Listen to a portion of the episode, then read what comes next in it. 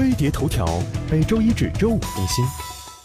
动画电影《你的名字》这几天刷爆了各路网友的朋友圈。这部号称零差评的治愈神作，在日本上映以来，不仅票房已过百亿日元，更是分分钟取得第八十九届奥斯卡最佳动画长片的候选资格。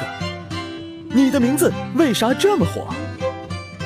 从画面上看，你的名字其实并没有做太多的特效，而是在画风上体现的唯美生动，几乎每一帧都可以拿来当壁纸用，不枉导演新海诚壁纸狂魔的外号。在动画中，取景地大部分是现实中的真实地点，丧心病狂的还原度简直打破了次元壁，让观众分不清二次元和三次元。在 这样一部讲求细节、完美到变态的动漫中，色彩变动还十分频繁，一个画面里可能饱含数十种色调。除了色彩丰富外，画面还有许多镜头效果，例如星芒光向四周发射的散射光、发光点周围形成的镜头光晕等等。如此高要求，你的名字能够大获成功也就不足为奇了。不过，一部好的漫画不仅要画技高超，最重要的还是故事和对人物的塑造。日本动漫定义广泛，老少皆宜。无论是通过你的名字互换身体的男女主角，《萤火虫之墓》里遭遇战乱的兄妹，还是《千与千寻》中孤独的无脸男，每一个人物都立体真实，被赋予了不同的特点。而日本动漫从身层次摸索人性，探究人心，呼吁和平。一些剧情也能让观众从中找到情感共鸣，让人过目难忘。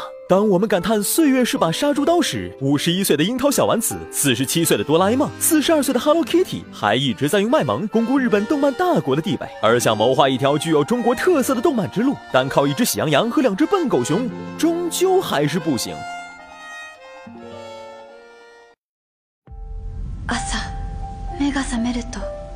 なぜか泣いている見ていたはずの夢はいつも思い出せないただただずっと何かを探しているあきくん覚えてないあこれってもしかして俺たちは夢の中で入れ替わっちょっと滝くん男子の視線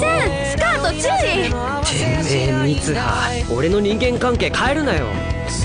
本当に自分のおっぱい好きやな